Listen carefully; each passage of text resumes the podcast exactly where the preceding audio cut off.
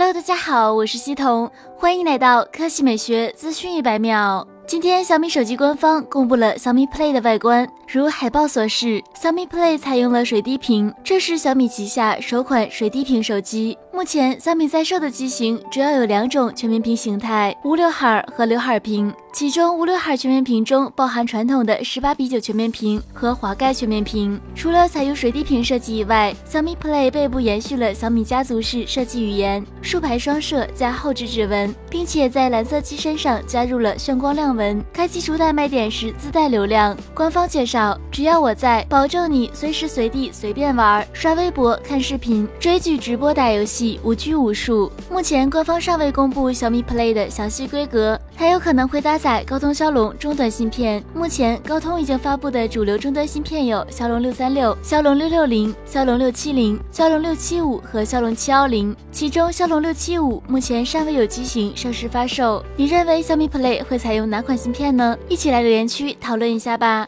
该机将于十二月二十四日正式发布，更多信息就让我们拭目以待。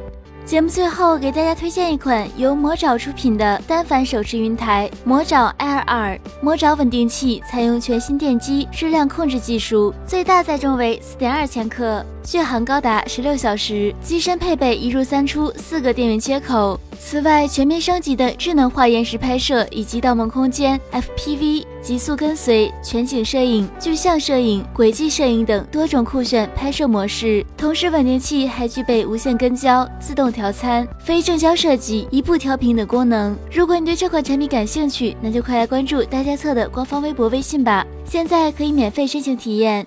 好了，以上就是本期科技美学资讯百秒的全部内容，我们明天再见。